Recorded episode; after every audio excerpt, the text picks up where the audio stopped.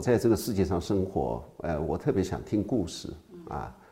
所以说我自己虽然是一个作者，实际我也是一个读者。实际我们中国也有很多呃传统的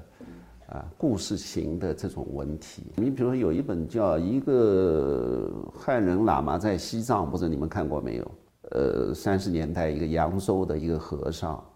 啊，当时呢千辛万苦的要到西藏去做喇嘛，那么他就跑到四川成都等机会。完了有一天，呃，有人就告诉他，说国民政府有一个大的代表团要去西藏了，啊，你可以跟在里边一起走。他过去一看，实际是一个几百匹马的一个一个马帮，啊，驮着帐篷。啊，就在从成都那边往西藏走，要几个月。那么这个里边呢，就是说到了那种排场啊，因为中央政府的官员，所以到了任何一个小地方，当地的官员就要请客。完了有一天走到一个非常险峻的一个一个小县城，完了等晚上吃饭了，啊，几大桌。他一看就吃惊了，就是说，鱼翅海参都有啊，桌子上的碗碗碗都是景德镇的细瓷，所以他就是说，怎么，你们这个地方怎么会还有，还有鱼翅海参，还有这么丰富的？完了，他说你不知道，他说我们在一年前之前就知道中央政府要有大员经过我们这里，所以呢，他说我们就早早就开始准备了。派着马帮先到那个江西景德镇买瓷器，啊，然后再派马帮到广东，啊，去采购，啊，山珍海味，准备一年多准备这一桌饭。包括他说我们的驮瓷器的马匹在江西那边就翻到山崖里边，全部摔碎了，再去买，啊，就是。可能我感兴感兴趣的就是这些这些方面，就是这这些都是我不知道的事情。就是说，好的书往往是你读不快的，啊，你如果一天买了一本书，你当天就看完了，这肯定是一本非常差的书，啊，就是说书里面应该有有有设置很多，呃，有趣的那种节奏啊，让你让你不觉得累啊，或者说他知道你会累，所以说他会抛出一些东西给你。啊，包括最最近代的，包括，呃，我我最近一直在看的李博源的《南亭笔记》，他的他的这本书非常棒，啊，他都是写他所见的、所听到的，呃，清代的官场的，每都是人人的故事，啊，每一个人都不一样，啊，比如说一个人啊，苏州有一个官，啊，他有一天去看见一个朋友，见一个朋友穿了一个黑貂的。啊，貂皮的，呃，一个一个一个一个大的大的大衣，还是一个什么？结果对方也是一个一个官僚嘛。完了，对方这个官僚呢，就问他了，说你穿的这个是什么？他说你你还不知道我穿的这个是什么？就是对方根本不认识。问他的这个这个这个官员呢，就觉得受到侮辱了。啊，他也是个非常了了不起的人，非常厉害的人。完了，立刻打发手下，到处去旧货店，什么地方去搜罗啊，貂皮的衣服，啊，买了十件，买了十件以后，让底下的佣人全部穿好了，穿好以后就叫他来吃饭。完了，完了，这个，这个，这个，这个，这个，这个官僚也穿着穿了貂皮，他一进来，进来一看，两边站着两两排都是穿他这个衣服，而且都是下人穿的，非常有意思。哎，这种非场景感非常好。那么还有的所谓现在讲法就是八卦嘛，哎，比如说包括，嗯，有很多人是对这本书都不以为然，但是我对我是很震撼，就是，呃，陈巨来的那个《安史人物所记》这本，哎，这本书对我是非常有震动的，因为他谈的都是，呃，三三四十年代的海上的这些文人啊。啊，这些旧文人啊，这些画家啊，他们的生活，啊，当然这里头因为都是通过他个人的口述嘛，啊，所以呢，有很多人认为他是在在胡扯。但是看到陈菊来里头这些细节，是我们所见的平时的这些文章所所所看不到的。因为第一，这个作者本身他是和这些人是朋友，距离非常近。那么第二呢，等于说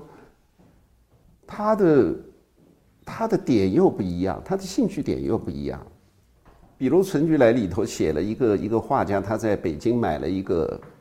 女孩子，啊，等于是等于是一个小妾嘛。完了呢，他放把他安排在上海巨鹿路的一个房子里面。这个地方呢，离陈菊来家不远。完了，他就跟陈菊来说：“他说这个女孩子呢，我还不知道她的脾气。那么她经常要回大老婆家嘛。他说你帮我看着点啊，究竟这个女孩子怎么样？那么因为陈菊来呢，他个人家里负担非常重啊，他他他是不玩这个，但是他有朋友。”托他们，他就去，有时候晚上就去看看这个女孩怎么样。那么过了几天，就跟那个画家说了，他说这个这个女孩子不行，他说为什么不行？说这女孩子心特别野，啊，就每一天就想出去，你只要不在，他就想出去，他要去听戏呀，啊要要到外头去去玩啊，要去吃饭啊。那这个这个这个男的就着急了。哎，因为他家里，他他一一个礼拜，他总有三四天要到大老婆家里去嘛。他说那怎么办呢？问那个陈菊来，啊，问陈菊来说没别的办法，哎，只有让他吸鸦片，啊。所以我读到这里的时候呢，我就非常震惊啊！震惊在什么地方呢？一个就是说，呃，这个鸦片这个这个词在他们这一代人的。口中是一个随便可以讲的，不像我们现在所所认为的就是吸毒啊或者怎么样，就当时是作为一个一个嗜好一样，啊，就像让他抽烟一样，啊，另外就是像这么细微的部分，而且是作作者现在说起来就作者在黑自己了，对不对？他是他提出的嘛，完了结果他说他这个女孩子一吸鸦片，哎，就安静了。啊，每天就这个鸦片塔上面一躺，完了陈菊来呢就坐在边上，啊晚上两个人聊天，啊，到十二点钟陈菊来回去，啊，所以像这种这方面的，我刚才说的就是这一块的这么这么一个毛茸茸的这么一些细节部分，是我们所看的平时看的人物传记里面所没有的，啊，这这这本书里边。这方面的东西特别多啊，就等于说你看了这个，你发现城市生活和我们所接触到的细节部分是那么不一样。呃，中国传统的这个呃这种笔记体的文章，它又是文言啊，或者或者像李伯元这种是呃文言还稍有一些白话啊，非常简洁啊，都是以细节啊，以人物的态度啊。来形成一个故事就完了，所以这个里面又要讲到一条，就是说我们实际上